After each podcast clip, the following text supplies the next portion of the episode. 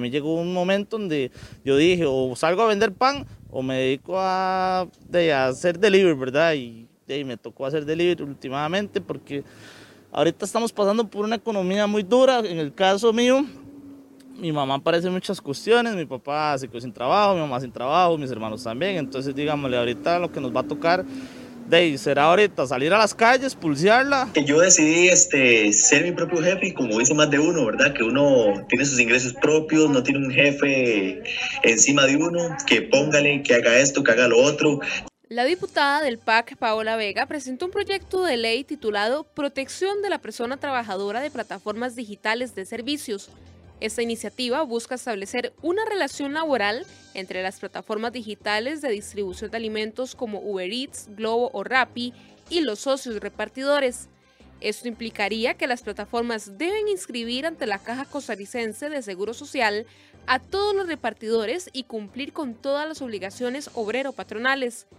El proyecto también establece que los repartidores no podrán trabajar más de 12 horas al día, deben estar claros los métodos de pago y la empresa debe proporcionar los elementos y capacitaciones necesarias para que el repartidor pueda laborar eficientemente. La diputada Vega asegura que esta iniciativa permitirá brindar condiciones laborales más justas y dignas y regularizar esta actividad para evitar que los repartidores se encuentren en un estado vulnerable.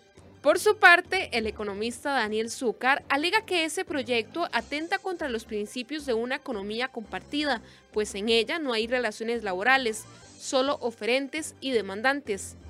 ¿Cómo funciona una economía compartida? Veamos. Pedro vende flores en Heredia. Ana necesita comprar algunas flores desde su casa. Juan tiene una aplicación que ofrece distintos servicios. Pedro está suscrito en ella y ahí vende sus flores. Ana encuentra los productos que necesitaba dentro de la plataforma. De esta manera, Juan gana una comisión por lograr conectar al proveedor de servicios con el demandante. Pedro pudo colocar sus productos y Ana satisfacer sus necesidades. El economista afirma que aprobar este proyecto en tiempos de crisis es una pésima decisión, pues podría alejar a las plataformas del país y dejar sin empleo a miles de personas que se dedican a la entrega de alimentos solo por necesidad. 8 con 9 minutos de la mañana, muy buenos días, gracias por iniciar semana con nosotros acá en Enfoques. Vamos a ponerle eh, el ojo, el dedo en el renglón a este proyecto de ley que la diputada Paola Vega, como ustedes veían en esta introducción, ya ha presentado y que de hecho ya está dictaminado eh, en la Comisión de Asuntos Económicos y donde eh, se pretende regularizar este tema. Es un tema también viejo, un tema que ya hemos hablado en otras oportunidades cuando se habló de la regularización de Uber, que todavía estamos eh, pendientes, y de otras plataformas digitales. la dinámica va a ser muy similar a la dinámica de, de la vez anterior. Esta vez le hemos pedido tanto a Paola Vega, diputada, como al economista Daniel Zúcar, que nos preparen sus mejores tres argumentos cada uno de cómo, eh, de por qué sí o por qué no se debe dar este paso de eh, regular eh, y aprobar la ley que impulsa la diputada Vega. Cada uno va a tener dos minutos para explicar su argumento, después la otra persona tendrá dos minutos para contradecir su argumento si es que no está de acuerdo o aportar y vendrán unos cuatro minutos de discusión. Lo vamos a hacer con cronómetro en mano porque la idea es que puedan tener los dos el mismo tiempo para poder expresarse. Le voy a dar la bienvenida a doña Paola Vega. Buenos días, doña Paola, gracias por acompañarnos. Buenos días, Michael, y buenos días, Daniel. Un gusto estar por acá y saludos a, la gente que nos escucha. Y gracias a Daniel. Buenos días, Daniel. Gracias por acompañarnos. Daniel Vega, eh, Daniel Zucker. Muy buenos días también a ti, Michael, a, a todo el equipo y por supuesto a doña Paola. Muy buenos días para ti y para todos tus seguidores. Muchas gracias por la compañía. Empecemos de, inmediato. Vamos a darle los primeros dos minutos a doña Paola Vega para que explique el por qué sí se debe aprobar este proyecto de ley. Yo le pregunté a algunos diputados de esa comisión y eh, el diputado Pablo Heriberto Abarca del Partido Unidad Social Cristiana me dijo que él iba a presentar un informe de minoría negativo. Hay un informe de mayoría eh, positivo. ¿Quiénes la apoyaron en ese informe, doña Paola, solo para tener esta información antes de empezar a discutir? Eh, todo, todas las fracciones de la Comisión de Económicos, excepto el Partido Unidad Social Cristiana. Eh, ¿De cuáles diputados estamos hablando? ¿Lo recuerda? Eh, bueno, sería don Roberto Thompson, doña Karine Niño, em, doña Floria Segreda, don Daniel Ulate, don Ramón Carranza. Eh, estamos entendiendo el informe como eh, un, un, paso para llegar a plenario y para luego trabajar cualquier reforma vía moción 137, ¿verdad? No sería un texto final de negociación. Y la idea ahora es, con este texto base aprobado de discusión, iniciar un proceso de diálogo tanto con grupos de repartidores como con las plataformas de reparto. De hecho, tengo reunión con ellos este jueves, con las plataformas, para poder encontrar puntos de equilibrio y puntos medios. Ok, empecemos de una vez. Vamos con el primer argumento por parte de doña Paola Vega. ¿Por qué sí se debe aprobar este proyecto de ley que se llama Ley de Protección de la Persona Trabajadora para las Plataformas Digitales de Servicio de Reparto? Doña Paola, para que nos dé su primer argumento. Gracias. Bueno, en primer lugar, esto más que, más que un capricho personal o que un tema que nada más esté discutiendo en Costa Rica, es un área gris que a nivel mundial eh, las legislaciones de diversas naciones tienen. Hoy por hoy, digamos, la dinámica global de trabajo ha cambiado a un ritmo muchísimo más rápido que la normativa en materia laboral de cada país. Y esto nos ha enfrentado a una, una zona gris que no necesariamente está regulada y que sigue sin calzar dentro del sentido estricto eh, que está plasmado en la normativa, que tiene que ver con las relaciones laborales, eh, con los supuestos y las condiciones que las conocíamos eh, en tiempos pasados, pero tampoco eh, calza dentro de la norma de un trabajador independiente o un trabajador autónomo. Esta discusión a nivel mundial ya ha, abarrotado tanto los, los, tribunales de justicia como los parlamentos o como, o como diversos espacios. Y hoy por hoy la mayor parte de países, por lo menos desarrollados, ya están tomando acciones Francia ya introdujo un capítulo en su código laboral donde regula estas formas de trabajo como, como una categoría aparte y, moderniza su código de trabajo. Eh, dicho sea de paso, las plataformas no se han ido ni han dejado de, brindar los servicios que, brindaban en un inicio.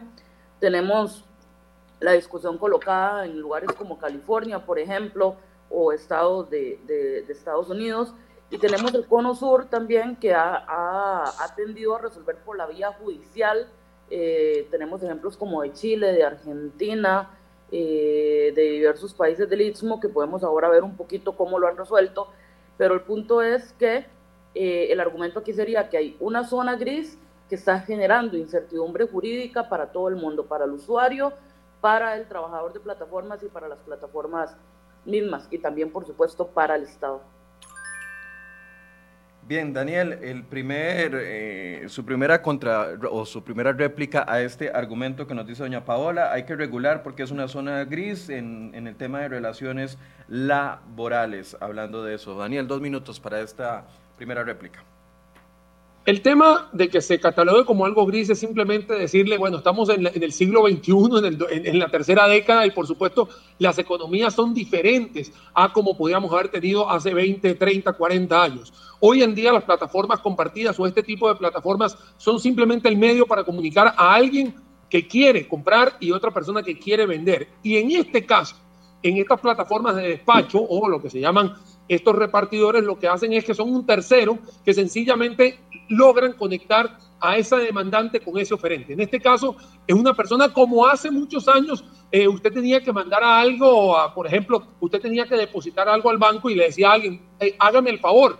Y la persona le decía, ahí, por el favor le cobro mil pesos, por dar un ejemplo. Ahí no había ningún problema y eso ha existido toda la vida. Lo que ha sucedido hoy es que las plataformas hoy, claro, son un super negocio porque la tecnología nos ha llevado a eso y obviamente es una gran cantidad de oportunidades que se le da a la gente para tener un trabajo que, como bien lo comentaba la nota, sí tiene su propio jefe, él puede trabajar a la hora que quiera, todo lo que quiera, pero lo importante acá es que sea un servicio profesional como muchos de nosotros hacemos servicios profesionales liberales, en el cual simplemente el demandante quiere, yo le oferto y sencillamente yo como persona, como Daniel, voy tranquilamente, me inscribo en la caja, me inscribo en tributación y yo hago mi cosa. No es la plataforma la que me tiene que, que ayudar. Obviamente hay casos importantes y se los voy a comentar con nombres y apellidos, ya que estuvimos hablando sobre, sobre países. Bueno, en el caso de Chile, el caso de Ronald Thompson en 2018 le da la razón a la plataforma diciéndole que no es un empleado. En el caso de Brasil, ahorita, el 9 de septiembre de 2020, el caso de Ricardo Ramos, el caso de Marco Vieira en el 5 de febrero del 2020, 23 de mayo de 2012 a Rodrigo Silva. Todo esto en Brasil, el juzgado le ha dado la razón de que no son empleados, son colaboradores, son personas de em, un tema de servicios profesionales. En el caso de, Francia, en 2019, a Aziz al-Hawawi, que así se llamaba el demandante, salió perdiendo porque no era. Y la Francia se lo dijo. Y en el caso de Inglaterra también. O sea, son casos que existen no sé si me escucha, se le fue el tiempo. Por favor, estén atentos al relojito para que no se pasen en el tiempo y después no vengan los encontronazos por el tema del tiempo. Ok, eh, cuatro minutos para que debatan entre ustedes sobre los dos argumentos, eh, sobre el argumento que han presentado, porque doña Paola dice, por un lado, algunas legislaciones ya se están moviendo a esto, Daniel dice, pero también otras no. ¿Por qué? Sí, ¿por qué no? Pueden conversar entre ustedes. Sí, bueno, yo primero voy a, justamente agarrarme de lo que dice don Daniel para, para evidenciar que sí hay una relación laboral. Don Daniel eh, pone el ejemplo de una persona que quiere vender su producto y una persona que lo quiere comprar. Ahí hay una relación igual entre la persona que lo quiere comprar y la persona que lo vende. Y la intermediaria sería en este caso eh, la plataforma. Sin embargo, el tercero que es la persona repartidora, en este caso no está en una relación de igualdad, no es la persona que está ofreciendo directamente el producto y está requiriendo, por supuesto, de una subordinación y de, y de un monitoreo de la plataforma para poder ser básicamente un empleado de la plataforma que hace, hace el trabajo de la plataforma. Es falso lo de Chile. En Chile, de hecho, el, Tribunal Supremo otorgó prestaciones a una ex repartidora de plataformas al ser despedida porque indicó, y aquí el, Tribunal Supremo de Chile hace una sentencia muy interesante donde dice que prima la, la, supremacía de la realidad.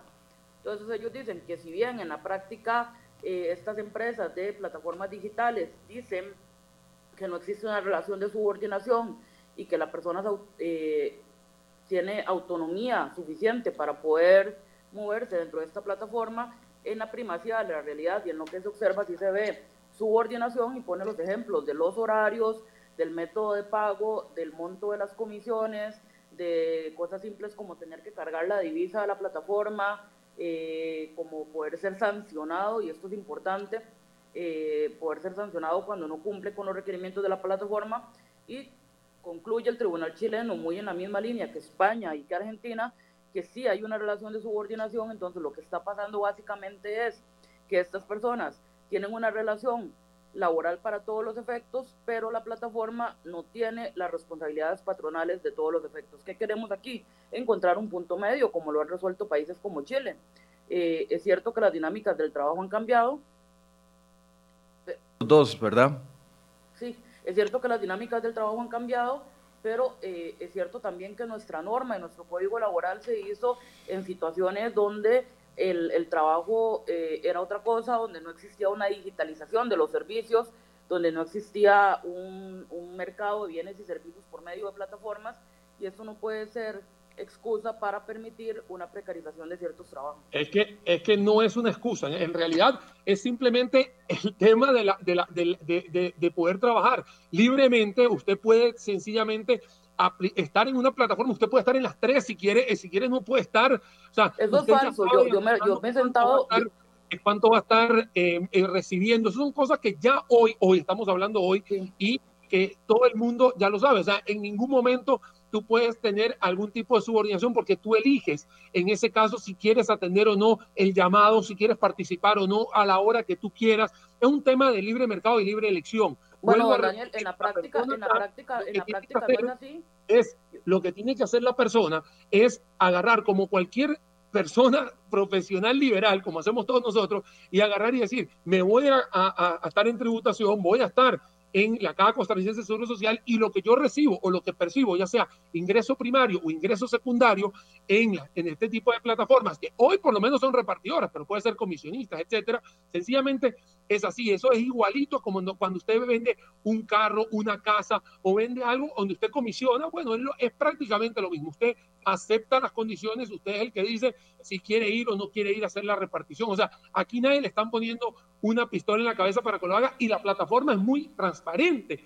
en eso. Si usted quiere, no entra y si quiere, entra. Así de sencillo. Nadie lo está obligando como cuando somos empleados en el cual hay un contrato laboral en el que yo tengo que me van a dar una, una remuneración. Entonces ahí la gran diferencia entre estar en una plataforma en la cual es totalmente libre y estar ya siendo empleado sentado en una, una oficina o ser eh, recogedor de café o cualquier cosa. Daniel, se venció, se venció el tiempo. Por los 30, los 30 que se pasó, Daniel, es falso que, eh, que no tienen que tener exclusividad. Yo me he sentado a hablar con los grupos organizados de las plataformas de Costa Rica y me dicen que básicamente tienen que tener exclusividad y si un, si un consumidor lo reporta con un logo distinto a la plataforma de la que hizo el pedido, pueden bloquearlo y sancionarlo. Y la sanción corresponde a una relación obrero-patronal nuevamente. Ok, en este punto, antes de pasar al primer argumento de Daniel, tengo una pregunta para doña Paola. ¿Es momento para poner más regulaciones? Hay gente en este, en este momento que no tiene trabajo y que la única forma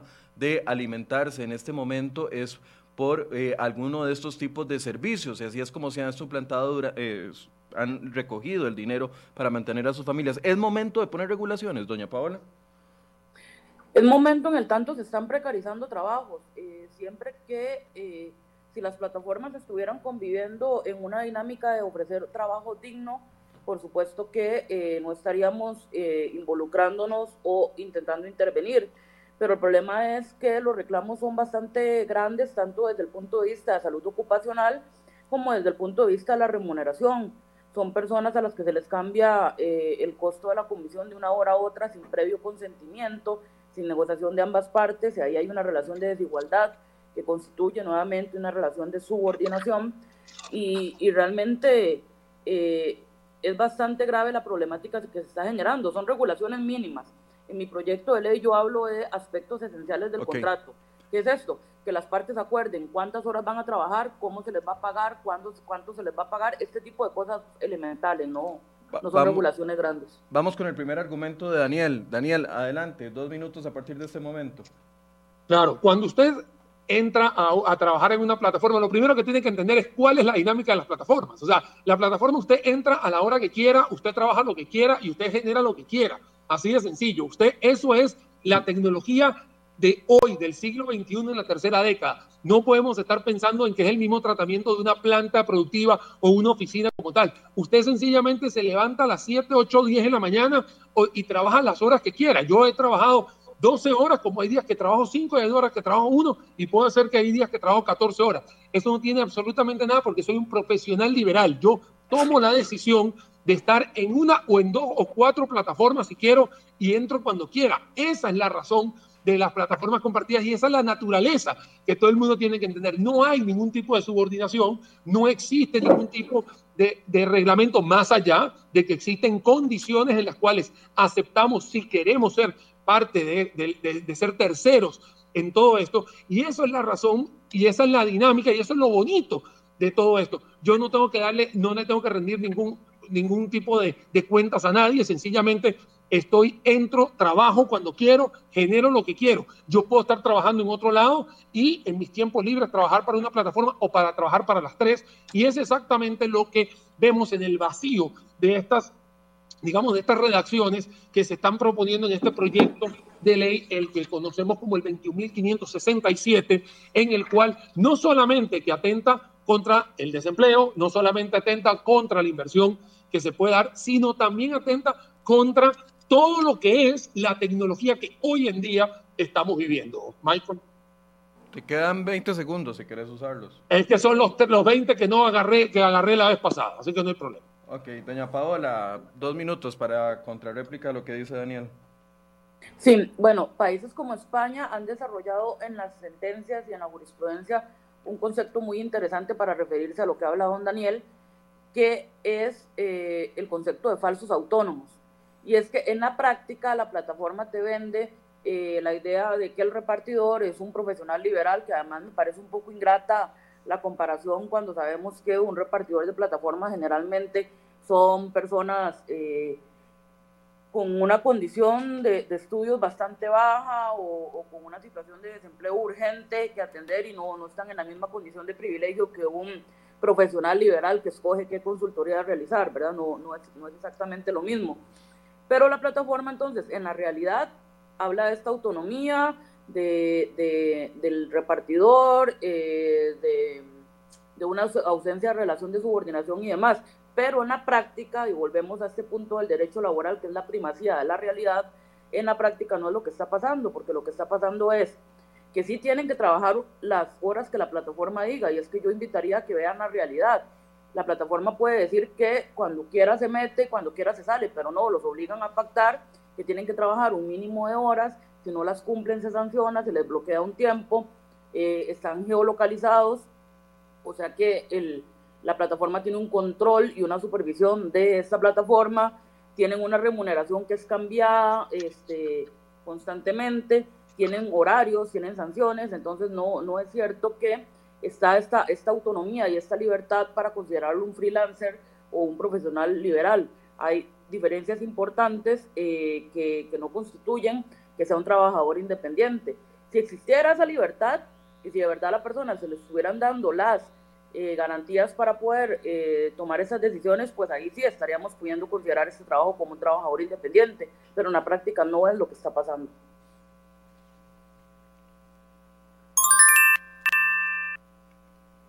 Cuatro minutos para que debatan entre ustedes sobre esta, este punto específico. Hay, hay, un tema importante que, que, que, que, se ha venido manejando en los últimos años, si bien es cierto, hace mucho tiempo algunas plataformas sí tenían algún tipo de exigencias, han aprendido a cómo ha, ha, sucedido y cómo ha evolucionado todo esto. Hoy en día, en el año 2020, prácticamente tienes toda la libertad completa. Lo que ha sucedido es que muchísima gente se ha, buscado en estas plataformas en los lugares donde los desempleados han superado más del 10-15% como una alternativa importante para poder llevar ingresos. Es falso de que la gente solamente sea con un perfil muy bajo. Al contrario, yo conozco muchísima gente que me ha traído, eh, digamos, eh, bienes en, en carros que han, que han, venido porque sencillamente es o un médico, o un arquitecto, o un ingeniero que sencillamente no la está pasando bien como cualquier persona eh, puede estarlo pasando, si bien lo más, y lo más eh, recurrente es ver el motorizado o la bicimoto con, con, el cajón atrás, que hoy en día, de hecho, plataformas ya te, ya te, ya te incluyen también un pago de publicidad por aquello, por aquello que, que, que quieras utilizar el cajón, cosa que lo, va a, a, lo van a reforzar nuevamente ahorita en esta reunión que van a tener ustedes el jueves, ahí se lo van a comentar, para que sepamos de que hay muchas alternativas y beneficios y que la gente escoge, o sea, simplemente la gente escoge hacer eso, o sea, no es un tema bueno, que, es que, tienes que hacerlo. Entonces, que, la, la plataforma lo que va a hacer es que sencillamente te da la oportunidad de poder participar entre un oferente y un demandante y tú agarrar una comisión. Ya ahí, después de acá, es donde yo creo que es aquí donde tiene que ver el punto importante que cada repartidor o que cada colaborador sea tratado como un, y tiene que serlo así. Yo agarro unos ingresos, voy a Hacienda, declaro una Hacienda, voy a, a la Caja Costarricense de Seguro Social y me inscribo como un, como un trabajador independiente. Eso ya existe. Lo único que hay que hacer es hacerlo. No tiene un nada que ver la cosas, plataforma en todo un, esto. un, un, par de cosas, don Daniel. Primero, eh, el, el maletincito con el logo de la marca eh, lo tienen que usar obligatoriamente y lo tienen que comprar yo sí me he sentado a hablar con los repartidores de plataformas, he hecho reuniones con muchísimos grupos y no solamente lo tienen que usar obligatoriamente y si por ejemplo están usando eh, el, la publicidad de plataforma Pollito y van a hacer un envío de plataforma Gallito, esta otra empresa lo sanciona si el, la persona usuaria lo reporta y dice que tiene un logo distinto al que pidió. Entonces esto es grave. Lo segundo es que eh, hablemos de profesionales liberales. Usted que pone tanto el ejemplo un profesional liberal tiene un salario establecido por ley. Si usted es economista y ofrece servicios de consultoría en economía, le pagan un salario mínimo como economista.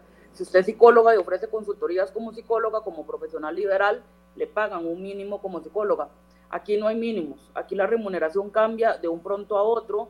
Eh, hay injusticias, por ejemplo, como que me dicen que no les pagan la, la, el, el viaje de ir a recoger el producto, solamente el de recoger el producto y entregarlo les hacen un, un pago como si la carretera fuera en línea recta, hacen una estimación por medio de un mapa lineal y no, no toman en cuenta todas las consideraciones de este tema. Entonces, por ejemplo, yo me he sentado con ellos y ellos hablan de que un tema que piden es una tarifa mínima. Que si les dicen, por ejemplo, que se pueda regular tarifas mínimas, que se regulen por el MAKE y que estas plataformas no puedan abusar de esas tarifas mínimas, que puede ser más, pero no menos, ellos estarían dispuestos a jugarse el chance de considerarse independientes. Pero mientras dependan de una remuneración que les cambia a discrecionalidad del patrono, que les cambia abruptamente además, que además les cobran el IVA sobre esa comisión, entonces digamos, ¿de dónde pretenden una persona que se gana 400 colones por envío? Lo que hace al día no le da para pagarse, para inscribirse a la caja como trabajador independiente, mucho menos si la plataforma ya le quita el IVA, por ejemplo. Entonces no sé de dónde estamos considerando que estas personas van a tener la capacidad económica para poder cubrir su propio seguro de riesgo y sus propias garantías sociales cuando la plataforma está lucrando con ellos como si fuera una relación obrero-patronal. Entonces yo lo que quiero es que nos sentemos a encontrar ese punto medio que sea justo para ambas partes. Tiempo. Hay muchas preguntas en este momento de gente concentradas en lo siguiente y voy a tratar de abordarlas para, para que podamos continuar. Tenemos un 22.5 de desempleo, 520 mil personas eh, desempleadas. Hay otro sector que está mal. ¿Quién le va a dar empleo a esa gente? Le preguntan a usted, doña Paola, que trabaja con las plataformas. Cerca de 29 mil personas trabajan con Uber. ¿Qué opción les, da, les va a dar el gobierno en caso de que con la regularización que usted propone, estas plataformas se vayan? Bueno, en primer lugar lo que quiero decir que las plataformas son eh, una, un tipo de modelo de negocio que vino para quedarse, que hay que regular justamente porque proveen empleo, pero hay que garantizar que ese empleo sea de calidad. Lo que queremos es que este empleo no se precarice. Le voy a dar algunos ejemplos. Está, está Francia, España, Italia, Chile, Uruguay, Canadá, eh, los países nórdicos, todos estos países ya han regulado las plataformas y las plataformas no se han ido. No se han ido porque tienen un nicho de mercado suficientemente bueno para generar ingresos. Y hay que recordar algo, y esto lo quiero poner sobre la mesa, las plataformas de reparto han sido de los sectores beneficiados de la pandemia, porque recordemos que cuando nos pusieron en el aislamiento y en el, y en el quédate en casa, la gente comenzó a usar más las plataformas y hoy por hoy han visto un aumento exponencial de sus ingresos. Pero también se han ido de otros países, Paola. De hecho, de Argentina están saliendo. Ese, tema lo traía justamente. Si ustedes ven los comunicados oficiales de Globo en Argentina, y eh, en el caso de Globo en Argentina se fueron por un tema de competencia, porque el mercado local tiene muchísimas plataformas locales de competencia como Pedidos Ya Argentina y demás, que estaban ofreciendo mejores precios y no querían competir con ellos. Entonces, cerraron operaciones en Argentina para irse a otros países donde tenían más competencia, como es el caso de Costa Rica, donde no hay empresas locales de reparto. Claro, aquí la, la pregunta que le, que le hace la gente, y tal vez muy puntual para poder seguir en el debate, es, el PAC no ha propuesto ni una sola medida que genere empleo en esta crisis, pero viene usted y propone esta que podría generar desempleo. ¿Qué le responde usted a esas personas? No va a generar desempleo. Los costos de operación de las plataformas son absolutamente mínimos. El costo por inscribir a la caja sería absolutamente mínimo para el nivel de ingresos que tienen estas plataformas, porque en serio estamos hablando de que tienen muy buenos ingresos, porque no solamente estamos hablando de lo que están lucrando con los repartidores de plataforma, sino que están cobrando comisiones de un 35% a todos los negocios que están inscritos en la plataforma, más la cuota mensual. Están cobrándole comisión a los repartidores y a los restaurantes, pero además en el caso de Globo, tienen que pagar una cuota de 20 mil aproximadamente mensuales los repartidores para inscribirse.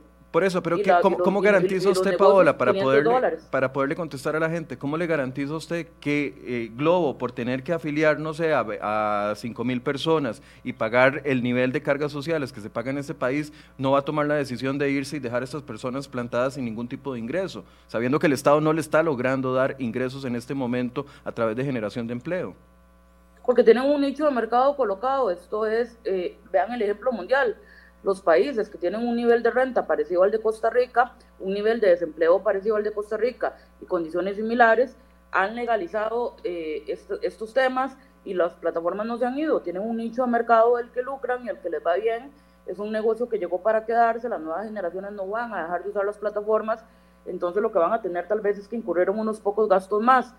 Eh, sin embargo, además, y para aclararle, el proyecto de ley eh, lo que plantea son aspectos mínimos esenciales, aspectos esenciales del contrato y lo que son seguros eh, y, el tema de la caja. No, está, no, está, no está analogando, o sea, podría, podría perfectamente obligar a las plataformas a cumplir con todo lo del código de trabajo, pero ni siquiera lo está haciendo, estamos hablando de un mínimo.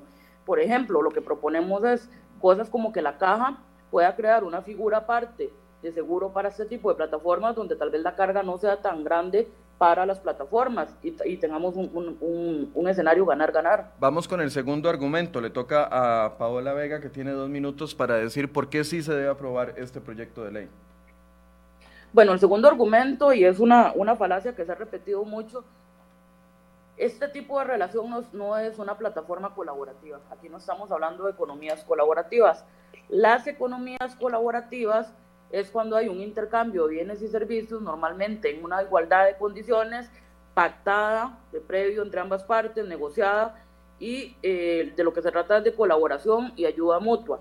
Eh, ejemplos de economías colaborativas, el tema del carpooling, eh, el tema de plataformas de hospedaje, donde lo que se ofrece es la plataforma, la persona coloca su, por ejemplo, Airbnb, coloca su, su alojamiento, eh, la persona usuaria elige el alojamiento y la plataforma se deja una pequeña comisión.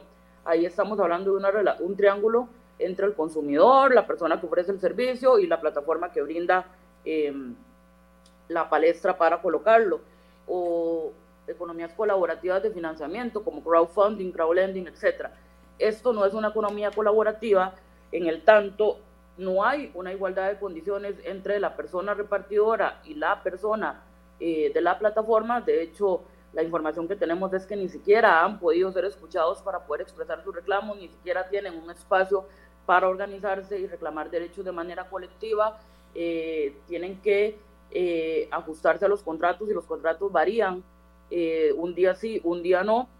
Y, este, y depende su remuneración, su horario de trabajo y las sanciones dependen de esta plataforma yo me quiero ir al código, el código de trabajo de Costa Rica eh, establece la dependencia y la, eh, bueno, la subordinación, la remuneración y la prestación personal del servicio como requisitos para una relación laboral. Estas tres se cumplen en el caso de las plataformas y hay que ver la realidad para ver cómo es. Entonces, no es una economía colaborativa donde todos estén ganando por igual. Hay unos que están lucrando y otros que están precarizando, precarizándose en sus, en sus ingresos. Daniel, dos minutos para contrarréplica a este argumento. ¿Es o no una economía colaborativa lo que estamos viendo acá? Mira, acá está demasiado obvio y es que a mí, entre más lo, entre más lo dice la diputada, más razón tengo. O sea, aquí cada quien puede elegir de una sola vez si quiere o no quiere participar. La persona, el esfuerzo, así es el, el profesional liberal. El esfuerzo que haga es el esfuerzo que va a recibir. Él decide si quiere estar con la verde, con la amarilla, con la roja, con la azul. Puede estar en todas, eso se sabe y lo va a encontrar. Y cuando tenga la reunión el jueves se lo van a decir. No se preocupe, doña Paola, se lo van a decir, o sea, para que esté tranquila. Cuando tenga toda la gente bien ya completa ahí, se lo van a decir. En el tema de que una persona quiera involucrarse en la repartición, él decide si estar o no estar. Puede, puede decir al mediodía no querer hacerlo o hacerlo. No, hay ninguna subordinación. No hay nadie que le vaya a decir, que le llame y le diga, hey, Daniel, tienes que hacer esto y lo tienes que hacer en cinco minutos. No te lo dicen. Para eso son las plataformas de economías compartidas en el cual te dicen de una sola vez, usted tiene que hacer un buen servicio, lo van a evaluar su cliente, el, que lo agarra, te lo va a decir. Por eso es que muchas de este tipo de, de, alternativas que hoy están en el siglo XXI, en la tercera década, rompen con el modelo de lo tradicional porque es algo nuevo. Entonces, como es algo nuevo, es disruptivo y todo el mundo se preocupa. Entonces, claro, dicen, la, romanticismo, precarización, empiezan con las mismas palabras y cuando terminan con el tema de regularización, es ahí donde sabemos que cada cosa que regules te va a generar un, una, eh, utilizando el, color gris, te va a poner un, un lugar tan gris que la gente va a agarrar y se va a ir. ¿Por qué? Porque la si garantía, la forma es obligada de, tener la, la relación de, de, ir a pagar cosas, te van a subir los precios o te sube la comisión, así de sencillo. No, yo solo quiero dejar claro porque sí me parece un irrespeto a la legislación costarricense el tema de garantizar derechos laborales. Estamos en el tiempo de no Daniel. No es un tema romántico. Estamos en, el, en el tiempo de Daniel. Voy a darle los cuatro minutos, doña Paola. Los derechos laborales son un tema que hay que respetar. Y son doña Paola y Daniel, les voy a dar los cuatro minutos para discusión libre. Estábamos en el tiempo de Daniel, pero doña Paola se, se metió. Tal vez ahora sí pueden discutir abiertamente sobre esto. Ay, perdón, yo pensé que estábamos ya en unos minutos libres. No, no, estábamos en el tiempo de Daniel. No, te preocupes. Simplemente para terminar la idea, regálenme 30 segundos para terminar la idea. Es un tema que todo acá es que no es el, el, el, colaborador que está diciéndole, ay, persona verde, persona amarilla, persona, me tienes que pagar esto. No, porque es un tema en el cual tú decides, tú, tú decides venir e involucrarte en, de forma temporal lo que tú quieras. De hecho, las plataformas, usted se va a dar cuenta el jueves cuando, cuando se siente, que le van a decir, usted se puede ir el mes, a, los dos, a las dos semanas se puede ir, usted puede trabajar en tres plataformas a la vez. Usted lo va a ver, o sea, se lo van a decir, no, no se lo digo yo, de una vez le estoy avisando lo que le van a decir dentro de cuatro días. ya me lo dijeron los no ninguna de, ellas, simplemente estudio todo lo que hay que decir para estudio todo lo para preparar para decírselo aquí. Entonces ya acá donde se lo voy a decir.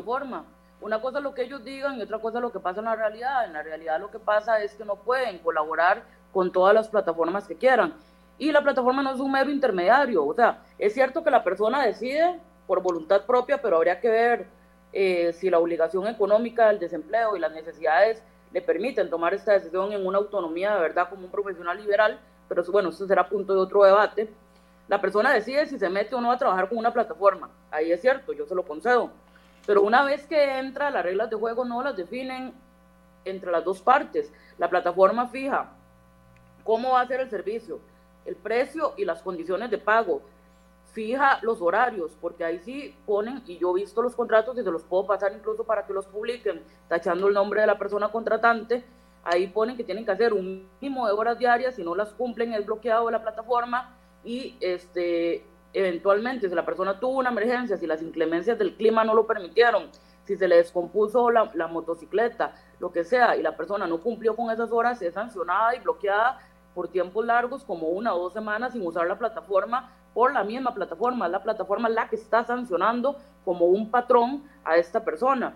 Entonces no, no es cierto que la persona goza de toda la libertad, goza de la libertad de meterse o no a la plataforma, pero una vez que entra, las reglas de juego no son eh, tan libres y no son tan adecuadas para la persona como, como ustedes lo pintan. Y es ahí, vuelvo al concepto de los falsos autónomos, que ya ha desarrollado ampliamente los tribunales, especialmente el de España, donde hablan de un fraude laboral inclusive.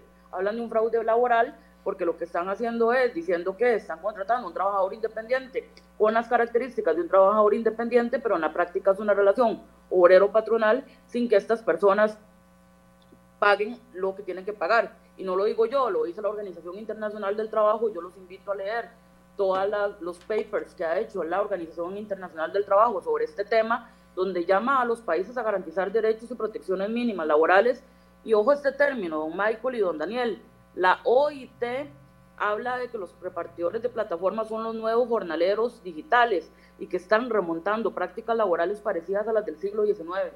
Jornaleros digitales. La OIT, que es la máxima autoridad mundial en nivel de trabajo, ya señala una precarización del trabajo y no dice que hay que prohibir las plataformas y no dice que hay que prohibir este tipo de relaciones, de modelos de, de laborales nuevos, porque llegaron para quedarse, sino que dice que hay que garantizar mínimos esenciales. Y yo vuelvo y repito lo que dije ahora, garantizar derechos laborales no es un tema de romanticismo.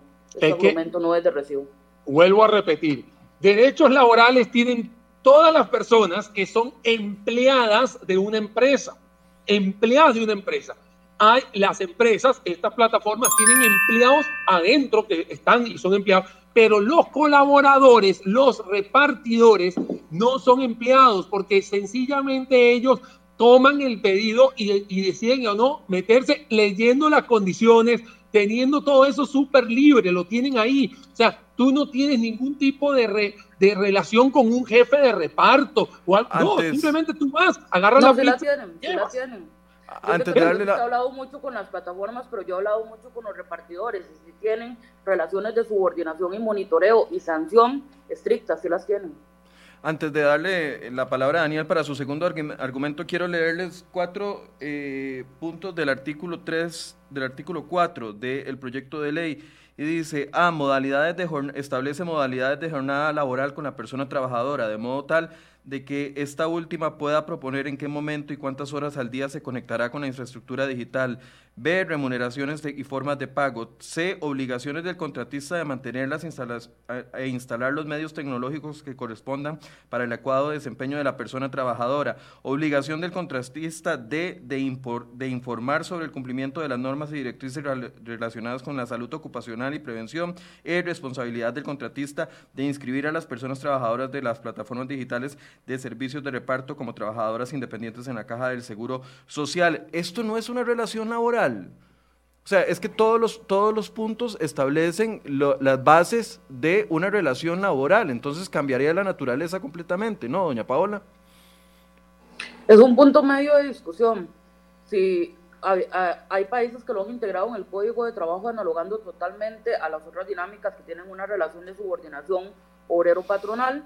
Esto no calza ni ahí ni en trabajadores independientes. Sin embargo, la mayor parte de tribunales juzgados eh, del mundo han considerado que sí existe una relación laboral. La mayor parte del mundo ha dicho sí hay una relación laboral. Y Por eso, entonces, esa es la intención detrás del proyecto, establecer una relación laboral entre las plataformas y los socios colaborativos. No, no, este, en la intención inicial del proyecto, porque yo sí considero que hay una relación laboral entre ellos, era esa, una vez que tuvimos la discusión, criterios y el insumo de diputados, llegamos a un punto de equilibrio. Como te, di, como te decía al inicio, hay un área gris que no necesariamente tiene que calzar aquí o aquí, porque es un tema totalmente nuevo sobre el que no ha legislado nadie el mundo. Entonces estamos buscando un punto medio que garantice que se reconozcan derechos esenciales sin afectar a las plataformas tampoco. Este es un texto de discusión, por supuesto que en el camino lo vamos a poder fortalecer y vamos a estar abiertos a escuchar las ideas. Pero como te decía, para mí la solución es incluso que la caja tenga un tipo de seguro especial para este tipo. Claro, pero, pero eso, eso no lo dice el proyecto de ley. No, el proyecto de ley, no, porque yo no le puedo ordenar a la caja, la caja es autónoma. Por eso, entonces, usted plantea el panorama, pero queda a criterio de la caja. Si la caja del Seguro Social dijera, vamos a seguir regulando esto como regulamos cualquier otro ente que tenga una relación laboral porque cumple con A, B, C, D y E, entonces eh, tendría que pagar los mismos tipos de cargas sociales que paga todos los trabajadores y ya ahí se establece una relación laboral de empleado. No serán las mismas además porque el aseguramiento que está proponiendo el proyecto es de trabajador independiente, no, entonces no, no es lo mismo. Que también tiene muchas quejas porque es muy malo, es muy caro. Los trabajadores que el, el, aseguramiento vía trabajador independiente también tiene muchas eh, falencias. Claro, pero ya la gente no se puede asegurar por trabajador independiente porque le sale muy caro, paga doble como trabajador y como empleado, etcétera, etcétera. O sea, claro, pero ya eso es otra discusión y no por esa discusión vamos a permitir que a esas personas se les sigan violando. En todo caso, lo más importante del proyecto es que ambas partes, si de verdad son autónomos, y de verdad hay una libertad de la persona repartidora de elegir las condiciones, lo que estamos garantizando con el proyecto es que estas condiciones de libre negociación se den, que haya aspectos esenciales del contrato que sean eh, negociadas de manera bilateral y en igualdad de condiciones, porque hoy no pasa. Hoy la, la jornada, la remuneración, el método de pago y todo es impuesto por la plataforma obligando a la precarización de, la, de, los ingresos y las condiciones de las personas. Vamos con el segundo argumento, Daniel, de por qué sería un error aprobar ese proyecto de ley. Eh, Daniel, dos minutos a partir de... Mira, te lo voy a contar rápido. Uno, te está limitando a las horas de trabajo, empezando por ahí. Te está limitando a la plataforma que tengas que trabajar, porque yo puedo trabajar en tres plataformas y tener sí, 5 mil, 5 mil, 5 mil, y, y, puedo sumar 15 mil en un día, pero si solo trabajo para una, solo hago 5 mil. Entonces, ve que tengo la limitación, tengo la limitación de horario, yo puedo trabajar lo que, me, lo, que, lo que yo quiera. O sea, si yo quiero trabajar una hora, trabajo 14, es problema mío, no es problema de la plataforma. O sea, la plataforma es un medio. El tema de que tengo que, de que la plataforma tenga que pagar, la caja te va a encarecer la comisión, ¿no? Porque ah, recuerden que si una hamburguesa en la plataforma cuesta 3 mil, es porque exactamente en el punto de venta también cuesta lo mismo. Entonces, si la plataforma va a tener que pagar y asumir todo esto, se va a encarecer todo, y se encarece la, operación y posiblemente la, el, el, que coloque la hamburguesa diga, no, ya no, me, ya no me es rentable, me salgo de la plataforma y la plataforma cuando se dé cuenta que no hay nadie, también se sale del país. ¿Y quiénes quedan peor en todo esto? Porque la plataforma funciona, la hamburguesa va a funcionar, El que no se va a quedar o el que se va a quedar sin oportunidad va a ser los repartidores que hoy, con una tasa de desempleo, bueno, astronómica por supuesto, están viendo esto como una alternativa o como la alternativa. Entonces, ¿qué es lo que sucede? Que no estamos valorando bien la naturaleza de todo esto. Si bien es cierto, yo, entiendo el espíritu de, muchísima gente, de todo el, hay que entender la naturaleza. Por eso yo le digo a doña Paola que cuando se siente el jueves con toda esta gente ya serios, o sea, gente seria que va a estar con, su, con, su, con, todos los argumentos, como debe ser, con todas las cosas para ayudar, porque aquí, aquí todo el mundo quiere ayudar. Hoy, para mí, yo te digo, para mí una persona que se meta en una, en una plataforma, yo podría exigirle que esté inscrito en la caja. ¿Qué vamos a hacer con la caja? Hagámoslo como régimen simplificado, algo per, pequeño o como, o como una pyme. O sea, buscar la, la forma de que sea formalidad, que actualmente es 44% hoy en día la informalidad. Tiempo. Doña Paola, su respuesta a este argumento de Daniel. Sí, bueno, en primer lugar, la hamburguesa de la plataforma no cuesta lo mismo, don Daniel. A la hamburguesa de la plataforma se le mete el servicio de reparto y, eh, y le sale más cara al restaurante por tener que pagarle una comisión a la, a la plataforma, entonces no es cierto que, el bien o el servicio queda con el mismo precio, eso en primer lugar. Lo segundo que yo quisiera preguntarle, don Daniel, es si usted ha leído el Código de Trabajo de Costa Rica. Es que la ligereza con la que habla de las leyes laborales de Costa Rica a mí, a mí me da un poco de preocupación y le agradecería que se lea el Código de Trabajo de Costa Rica. Voy a responder si es una ley. Pues no parece, porque usted dice, eh, al que le dé la gana trabaje 14 horas y el Código de Trabajo de Costa Rica prohíbe eso. Entonces, básicamente usted está aquí proponiendo, defendiendo en este programa algo ilegal. Eh, espere, estoy, en mi tiempo, don Daniel, estoy en mi tiempo. De verdad, tiene razón, tiene eh, usted viene aquí a defender algo ilegal y dice, si quieren trabajar 14, 16, 18 horas, háganlo, cuando el Código de Trabajo y la legislación costarricense prohíbe eso y habla de una jornada máxima por día. Entonces, en primer lugar, yo, yo agradecería que aquí al debate no se vengan a proponer cosas ilegales o cosas que contravienen el ordenamiento jurídico costarricense. Y esperaría que no le dé risa al ordenamiento jurídico costarricense como lo veo reírse, porque de verdad el Código de Trabajo de Costa Rica es el que marca las relaciones de trabajo y usted no puede decir que si a una plataforma le da la gana que hacer a una persona trabajar 14 horas que lo haga o que si la persona lo decide lo haga porque no es permitido. Por muchos temas, por un tema de condición y dignidad humana, por un tema de salud ocupacional y máxima en este tipo de trabajos de personas que están recorriendo hoy por hoy, porque yo sí me he sentado con ellos y los repartidores también son gente seria.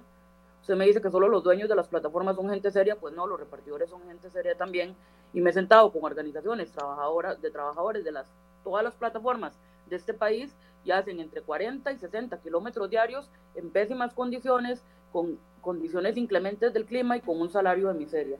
Entonces, Tiempo. tengamos un poquito de respeto. Daniel, vamos, a cuatro minutos para que discutan este punto. Trabajo, tengo una empresa que tengo trabajadores y ellos están con el, em, con el código de trabajo, están legalmente en la caja y ellos están ahí. O sea, cuando uno tiene una empresa sabe lo que está pasando. Cuando usted es un profesional liberal, profesional liberal que trabaja cuando quiera, usted puede trabajar las horas que quiera. A mí nadie me tiene que obligar como servicio profesional si yo me levanté hoy a las 5 de la mañana y termino a las 10 de la noche. Nadie me lo está diciendo. No me estoy quejando, lo estoy haciendo porque yo quiero. Mis empleados sí están cubiertos con, la ley, con el Código de Trabajo porque está bien. Eso sí es verdad y eso no es ilegal. Al contrario, eso es legal. Ilegal sería si yo los obligo a hacer las cosas. Pero cuando yo elijo lo que quiero hacer, yo me levanto a las 5 de la mañana y puedo trabajar hasta las 10 de la noche, como lo dice el sábado o como lo dice el viernes. O sea, y, nadie, y yo no me fui a quejar en ningún lado. ¿Por qué? Porque lo hice porque yo quise. ¿A dónde lo hizo? ¿En tu casa? Cuando yo, me, cuando yo me estoy bajo la jurisdicción de un, em, siendo yo empleado de alguien que la persona me está pagando por una, una, una, una, actividad que tengo que retribuirle, ahí sí tengo el código de trabajo. Pero en el servicio profesional usted hace lo que usted quiera. En un servicio profesional usted es liberal, usted puede, usted puede agarrar y levantarse a la hora que quiera estar y las plataformas lo permiten. Que eso es lo bueno, esa es la naturaleza de, la, de, la, de, la, de todo esto. Que usted puede agarrar lo que quiera, usted puede trabajar sábado, domingo, feriados, o sea, usted puede hacer lo que usted quiera y sabe que si lo quiere hacer y y cumple con las condiciones o quiere estar con las condiciones, usted se mete o no, usted mismo lo me lo acaba de decir. No es un tema de el tema de que están recibiendo un salario, están recibiendo una retribución por lo que ellos mismos están haciendo. La plataforma la plataforma es el medio a comunicar operantes con demandantes y hay un tercero que está haciendo simplemente el delivery o la, entrega. Si quiere, la persona puede ir a buscarlo al, restaurante si quiere. O sea, eso son cosas que uno tiene que entender en la libertad de la escogencia. Ahora, si vamos a empezar a regular todo esto, lamentablemente esto va a atentar contra las plataformas, contra las empresas, digo, de comida o lo que tú quieras, y si se van ellas, el que queda, lamentablemente, sin nada, va a ser los repartidores que no van a tener las oportunidades para bueno yo le cuento yo le cuento que en la, en la carta que me envían las plataformas colectivamente para pedirme hablar de este tema me reconocen que hay condiciones absolutamente malas de, de trabajo. Entonces ellos me dicen partimos del tema de reconocer que hoy no estamos garantizando condiciones laborales adecuadas. Las mismas plataformas me lo reconocen y me dicen y queremos hablar para ver si podemos llegar a puntos medios ellas mismas están reconociendo que tienen relaciones laborales que hoy por hoy no son justas. Y nuevamente con el tema de las comparaciones odiosas, por supuesto que no es lo mismo hacer una consultoría en la comodidad de mi casa, bajo techo, en las cuatro paredes, con comida al alcance, eh, con todas las comodidades que me da ser un profesional liberal, a hablar de una persona que trabaja 14 horas en bicicleta, eh, con las condiciones del clima, sea lluvia, sea sol extremo, eh, sin el equipamiento básico, además proporcionado para estas condiciones, porque no les garantizan este, este, este, este tipo de equipamiento, con la presión de tener que hacer entregas básicamente imposibles en un tiempo limitado que pone la plataforma, porque la plataforma sí controla estos tiempos y este tema, que si no lo hace es sancionada y bajan sus ingresos o tiene que pagar el pedido, no es lo mismo. Digamos, las comparaciones eh, en, la, en el papel y forzándolo mucho podrán hacerse, pero en la práctica, y nuevamente yo voy a lo que pasa en la realidad, no es lo que está pasando. Entonces aquí no queremos joder a ninguna plataforma y no queremos eh, generar condiciones de desempleo mayores ni nada. Lo que queremos es que el empleo sea de calidad. Y es que hoy esto cuenta como empleo informal, básicamente. Doña Paola, usted puede... Perdón, tiempo. ¿Usted puede publicar o compartirnos esa carta para poderla leer y tener acceso de qué fue lo que le dijeron a las plataformas a usted? Sí, claro, la, la puedo buscar. Gracias. Eh, nos preguntan, ¿por qué no está pensando doña Paola Vega en un proyecto de ley para generación de empleos en plena crisis, sabiendo que los datos eh, nos dicen que tenemos un 22% de desempleo, un 44% de informalidad? ¿Por qué en lugar de estar pensando en proyectos de generación de empleo, por qué doña Paola le preguntan, eh, propone este que podría generar desempleo y más trabas? No, nuevamente, esto no va a generar desempleo y más trabas, son condiciones mínimas esenciales eh, a las que las personas tienen derecho, como saber cómo se les va a pagar, cuál va a ser el método para calcular las comisiones que le tocan, que hoy por hoy las personas no lo saben. Entonces son condiciones esenciales para que todo el mundo pueda llevar la fiesta en paz. Proyectos para generación de empleo, claro que estamos promoviendo. En la Comisión de Ambiente estamos prontos a dictaminar dos proyectos de ley, el que tiene que ver con el cannabis y el que tiene que ver con el atún tenemos proyectos de ley para estimular, yo presenté un proyecto de ley para estimular la inversión eh, eh, de empresas extranjeras en bolsa de valores con ciertas temáticas que hoy por hoy generan bastante empleo. Tenemos un montón de proyectos, pero en este caso estamos hablando de un tema específico eh, y, y los puedo compartir si quisiera. Pero, y vuelvo a mi punto, la solución al tema del desempleo no es y no puede ser jamás precarizar el empleo. No sé si tienen, eh, si tienen eh, ocho minutos más para poder ver el último argumento o si estamos, eh, no sé si Paola se tiene que retirar por plenario. No, yo podría, podría. Ok, veamos los últimos, el último argumento de cada uno. Entonces, doña Paola, le tocaría a usted último argumento de por qué se tiene que aprobar ese proyecto de ley. Se tiene que aprobar este proyecto de ley porque esta dinámica de las plataformas digitales apenas está comenzando este, la realidad nos está superando, eh, la realidad está caminando a un ritmo muchísimo más rápido que el que podemos eh, asumir a veces en nuestra norma y esto por lo menos va a generar aspectos mínimos esenciales para garantizar que las injusticias se disminuyan un poco. Y es que yo estoy hablando de aspectos esenciales como que la persona sepa de previo cuántas horas va a tener que trabajar, eh, qué va a pasar si no la logra trabajar, cómo se le va a pagar, etcétera. Repito, Italia ya lo tiene incorporado en su código laboral y hoy por hoy las plataformas siguen en Italia. Francia lo tiene incorporado y hoy las plataformas siguen. California también lo reguló y es la cuna eh, de las plataformas. Hace poco eh, este fallo se revirtió y vamos a ver ahora qué pasa, pero del 2019 a hoy que lo tenía regulado, siguieron absolutamente funcionando todas las empresas de plataformas de, de, de la misma manera. Canadá ya lo tiene regulado, el Parlamento Europeo hizo un llamado a todos los países miembros de la Unión Europea, Chile, Argentina, y, aquí no se han ido. De Argentina, la plataforma que se fue, que no fueron todas, lo hizo por un tema de competencia, porque prefirió ceder su franquicia a al, grupo local que se llama Pedidos Ya Argentina, porque no veía rentable competir. Uruguay también lo ha hecho.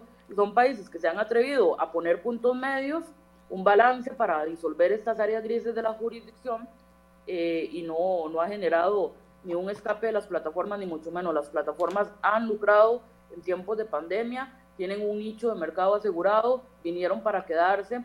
Todas las generaciones nuevas, la generación de los millennials, la generación Z, son personas que no van a dejar de utilizar las plataformas, las utilizamos eh, y, y, yo creo que no, no hay que temer a garantizar condiciones esenciales mínimas para esta gente. Yo les agradecería que hablen con esta gente cuando les llegue a dar el pedido para que vean las condiciones en las que están trabajando. Daniel, respuesta a este argumento. ¿Sería una invitación a, la salida eh, a la salida del país de estas plataformas? Mira, aquí le lo acabo de explicar y lo voy a volver a decir. Si hay que agarrar y obligar a las plataformas que no tienen absolutamente nada que ver y no ejercen ningún tipo de superioridad contra su gente, porque contra los repartidores, porque no hay relación laboral no hay, completamente no hay ninguna, porque no hay un jefe que le diga al motorizado lo que tenga que hacer. Eso todo el mundo lo sabe. Y el motorizado, en, este caso el repartidor, sabe si quieren integrarse o no. Acá es importante saber de que si las plataformas van a estar obligadas a tener cargos adicionales en sus operaciones, alguien lo va a tener que pagar. Lo va a tener que pagar o a través de precios que se suba, a través de subir el precio de la comisión y sencillamente mucha gente no va a querer participar en la plataforma. Mucha gente, digo, las empresas que ofertan ahí el producto o el servicio y sencillamente uno se va, el otro se va y queda obviamente viendo hacia el ciprés la gente que son los repartidores le van a quitar una fuente de generación de ingresos. ¿Qué pasa? Aquí todo el mundo habla de que son las plataformas las que han generado ingresos, siempre hay un, hay una, hay un, egoísmo o hay una envidia de que si a alguien le va bien, entonces es malo. O sea, ¿qué tiene de malo? No tiene ningún problema. Al contrario, hay muchísima gente que me ha dicho, Daniel, no me puedo montar en la plataforma. Y cree la suya. Si no, ¿cuántas veces nosotros no hemos escuchado gente que están con, con, con motorizados, gente que tiene amigos que les hacen eh, una gran cantidad de vueltas bancarias, gente, gente que le hacen vueltas de despácheme esto, muchísima gente. Yo también tengo eh, personas que me envían productos de un lado al otro. ¿Cuántas veces yo no he enviado productos a través de encomiendas? Esto y la encomienda, me, yo no tengo, no le obligo, simplemente le doy la plata, el, el producto a la encomienda, la encomienda me cobre y listo. O sea, esos son temas de servicios profesionales totalmente liberales, cada uno elige, es un libre mercado donde la gente elige si entrar o no entrar. Si empiezan a regular todo lo que está funcionando, lamentablemente vamos a ir para atrás. Y lamentablemente tenemos que meterle un poquito de, tema con el tema del desempleo que está bastante alto aprovechemos, no, no sé, para, para, aprovechar el tiempo, Daniel, su último argumento para que Paola pueda eh, refutarlo y un cierre de ambos. Daniel, dos minutos a partir. Mira, el argumento que yo voy es directo a esta propuesta de ley del, la 21.567 que está impulsando la señora diputada. Yo, la verdad, me encantaría, me encantaría, y voy a ser el primero en, en ponerme al lado de ella, como lo he hecho en, en otros casos, en el cual las personas repartidoras, colaboradoras, tengan la posibilidad de volverse formales, de que no le pongamos trabas a la formalidad, que pongamos a, eh, a la formalidad para evitar la informalidad. Hoy en día todas las personas que estamos en servicios profesionales deberíamos estar adscritos a la caja, deberíamos estar eh, tributando en, en, en, tributación, para la redundancia, y deberíamos de irnos hacia allá. Y que sean las plataformas que le digan, hey, si usted no está eh, inscrito, aquí sí vamos a tener un problema, no lo vamos a dejar, dejar entrar. Ahí sí podríamos estar buscando una salida a este 21 mil, vuelvo a repetir, 567, me disculpen, no me sé el número tan rápido, para poder llegar a un acuerdo increíble. Y ahí todo el mundo va a estar contento. La plataforma, la persona que incluso ya tiene un seguro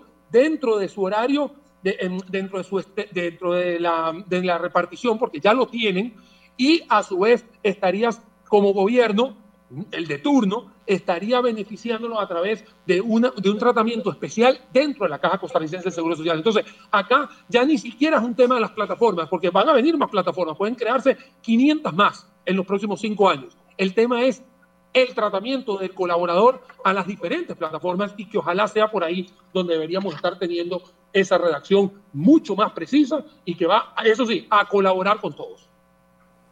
Le quedaron 15 segundos. Doña Paola, su réplica de este argumento. No, la idea siempre ha sido colaborar con todos. En este sentido, lo que queremos es que las plataformas sigan operando, que sigan haciendo su negocio y, y generando ingresos o democratizando el ingreso en aquellos sectores que hoy por diversas razones están excluidas del mercado laboral, sean las personas que por su calificación técnica no pueden acceder a algunos tipos de empleos o las personas que lamentablemente en esta pandemia han quedado desempleadas.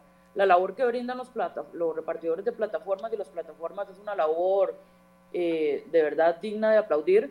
En este tiempo de pandemia lo hemos visto, si no fuera por las plataformas no hubiéramos recibido muchos medicamentos, muchas compras del súper, muchos productos, bienes y servicios eh, con la facilidad de poder llegar a la casa y demás. Y es un tema que hay que estimular y un tema que hay que, que propiciar, pero sin que nadie salga perdiendo. No puede ser que para que los consumidores estén bien y para que las plataformas estén bien, haya un tercero que esté viendo precarizadas sus condiciones y que esté viendo absolutamente violentados sus derechos por esta, para que esta dinámica de mercado funcione.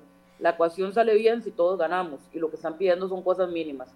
Están pidiendo seguro de accidentes, porque hoy por hoy si les pasa un accidente no pueden eh, o no tienen cómo eh, salir adelante con el gasto de este accidente. Están pidiendo reglas claras, reglas claras de cómo les van a cobrar, cuánto les van a cobrar, que, de qué depende que varíe el monto de la comisión, saberlo. Ni siquiera están pidiendo aumentos en las comisiones donadas, sino saber cómo les van a aplicar estas fórmulas. Están pidiendo salud ocupacional, eh, están pidiendo equipamientos, son cosas elementales que la plataforma perfectamente puede ser. Y no creo que nadie le vaya a empezar a pagar 300 colones más por una hamburguesa para garantizar que personas tengan sus derechos asegurados. Bien, para conclusión tengo una, dos preguntas para que ambos eh, me den su posición al respecto y es, Primero, si es el momento adecuado en vista de las circunstancias de establecer este tipo de legislación, en vista de las circunstancias país, en vista de que hasta, bueno, yo no me acuerdo, desde que yo empecé a trabajar en esto, se viene hablando de la lucha contra la informalidad y estamos en un 44 o más por ciento y nunca, ninguno, ni, ni estos dos gobiernos del PAC, ni los dos anteriores de liberación, nunca se ha logrado establecer una estrategia adecuada que logre trasladar a las personas hacia la formalidad. En vista, hoy traíamos una nota de cuánto se ha afectado la caja del Seguro Social debido a la caída de los ingresos. es un buen momento en vista de eso y ¿por qué no agilizar otros tipos de proyectos como el proyecto de ley que busca eh, que la gente se pueda asegurar independientemente sin que vaya a la caja del Seguro Social. Y yo he contado esta historia un montón de veces acá. Eh, alguien que tenía tres años de estar laborando, eh, independientemente va a la caja y le cobraron cinco millones de pesos para ponerse al día y poder. ¿Por qué no eso? Es un buen momento y ¿por qué no esas otras opciones? El que gusta empezar para cierre.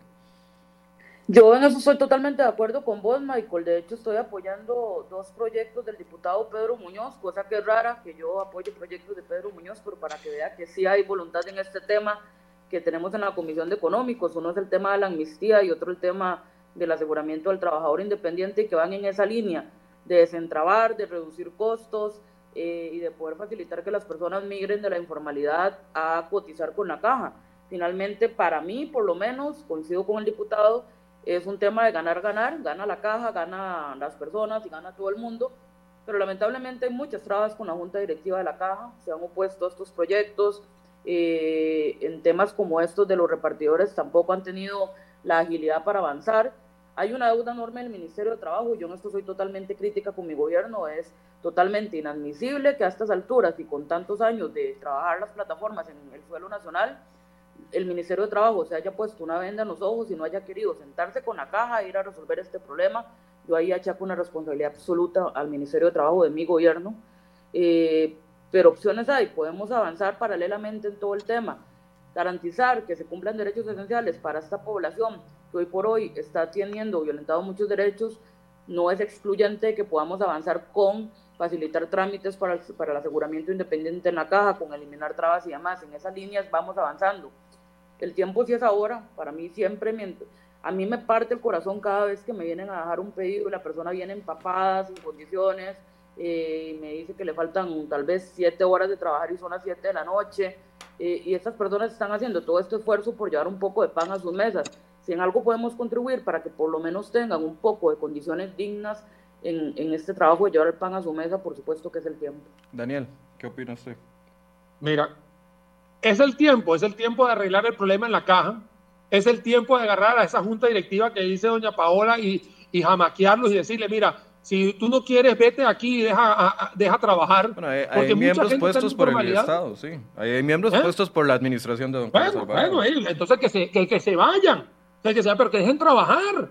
Si aquí todo el mundo lo que quiere es trabajar, todo el mundo lo que quiere es estar legal. Lo que pasa es que hay tantas trabas que lamentablemente tienes un 44% de informalidad. Entonces, es aquí donde tú tienes que entender de que hay que ver hacia adelante. Lo que pasa es que estamos buscando historias hace 500 años atrás. Tenemos que buscar ir, adelante. La caja se está, eh, tiene un déficit increíble, pero sencillamente seguimos buscándole la comba al palo para poder agarrar y decir, cobrar esto. O sea, tenemos que ver hacia adelante.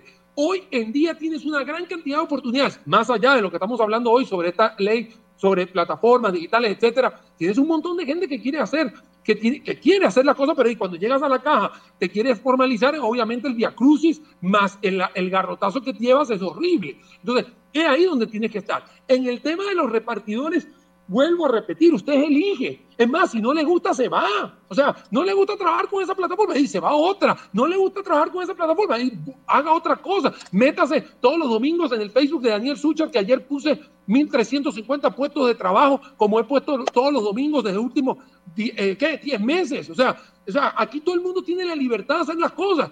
Ah, que quisiéramos ponerle tinte político a todo esto. La verdad, Paola me conoce. Yo no hablo de temas políticos porque no me interesa. Pero si hay que hacer algo, hay que buscar en cómo reactivar la economía de Costa Rica. Así de sencillo, para que, para que vieran, para que tengamos todos una, un, buen, un, buen, un, buen, un buen calentar del sol. Eso es lo que todos queremos. Que, estamos, que se está trabajando, sí, ahí está lo de las mesas de diálogo, por ahí está el tema de, alguna, de algunas, pero no se toman decisiones. Entonces, si nosotros no tomamos decisiones para poder tener una reactivación en la economía, lamentablemente ahí vamos a tener que desgranar todas estas cosas. Y cualquier proyecto que entorpezca la creación de trabajos o generación de ingresos, porque son dos cosas diferentes, es ahí donde podríamos tener un atentado a nuestra propia economía. Y ese es el problema que yo veo que podemos tener. Y entonces, ¿es el momento de esta ley? No, no es el momento. Y de hecho soy de los que dice que entiendo la, la, la, la posición de doña Paola, la respeto, no la comparto como lo han visto a lo largo de la mañana, la respeto a ella como siempre se lo he dicho, en este caso no comparto, pero lo que está claro es que sí, soy claro de que sí se pueden tener personas que van a estar en la formalidad y por ahí eh, eh, poner todos los tiros para poder tener una mejor Costa Rica. Se necesita un punto medio, nada más para, para finalizar, se necesita un punto medio porque ni la generación de ingresos ni la generación de empleo pueden atentar contra derechos laborales. Y Doña Paola, tenemos que tener como una máxima. Nada más una pregunta de sí o no, por favor. Bueno, mucha gente me está diciendo que qué pasó con la carta, que qué pasó con la carta. Me imagino que me la va a poder enviar durante la mañana para publicársela a la gente. Gracias. Nada más una pregunta de sí o no. Regular la jornada laboral la obligación del contratista mantener eh, e instalar los, medios tecnológicos que correspondan para el adecuado desempeño de la persona trabajadora, la obligación del contratista de informar sobre el cumplimiento de las normas y directrices relacionadas con la salud ocupacional y la responsabilidad del contratista de inscribir a las personas trabajadoras en las plataformas digitales de las plataformas como trabajadores independientes. Pregunta de sí o no, ¿establece o no para usted una relación laboral entre las plataformas y los trabajadores, ¿sí o no? No. No. No, mi, mi, mi no, y, y, mi, y mi, mi aspiración hubiera sido que sí, que lo hiciera, porque considero que sí hay una relación laboral, pero lamentablemente en el debate hay que ceder, hay que buscar puntos de equilibrio y consenso, y este fue el mínimo, eh, el punto medio que logramos consensuar con diputados, pero no, no establece una relación laboral. Para usted, Daniel, ¿sí o no establece una relación laboral? Te lo voy a responder rápidamente.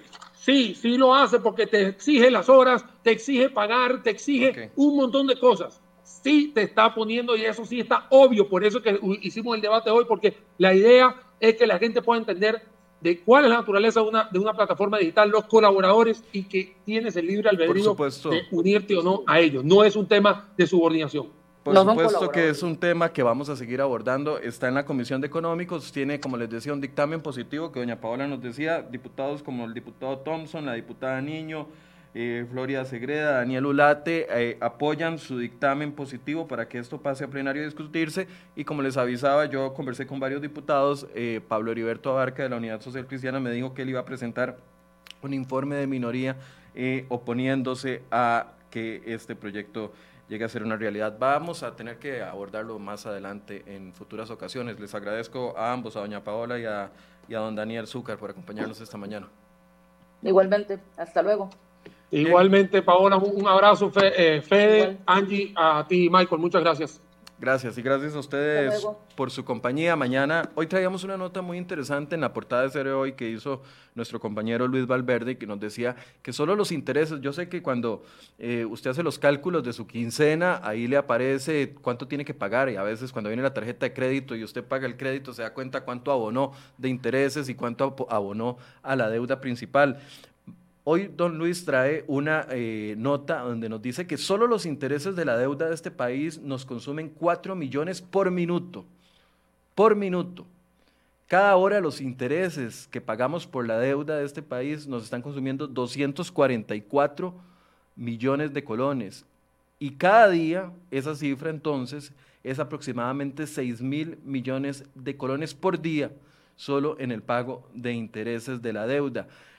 No sé si vieron el viernes anterior, lo publicamos acá en Cere Hoy, los daños que causó toda la tormenta Nate, eh, Nate, ETA, perdón, durante, en las carreteras del país son 6 mil millones de colones. Todo lo que causó ETA en daños durante una semana de huracán en nuestro país es lo que pagamos por día en los intereses de la deuda. Mañana vamos a hablar de esa deuda, del tamaño de la deuda y de la posibilidad de renegociar esa deuda para que eventualmente esto no se convierta en un problema mayor al que ya es. Así que los invito a que se conecte mañana a partir de las 8 de la mañana acá en Enfoque. Muy buenos días.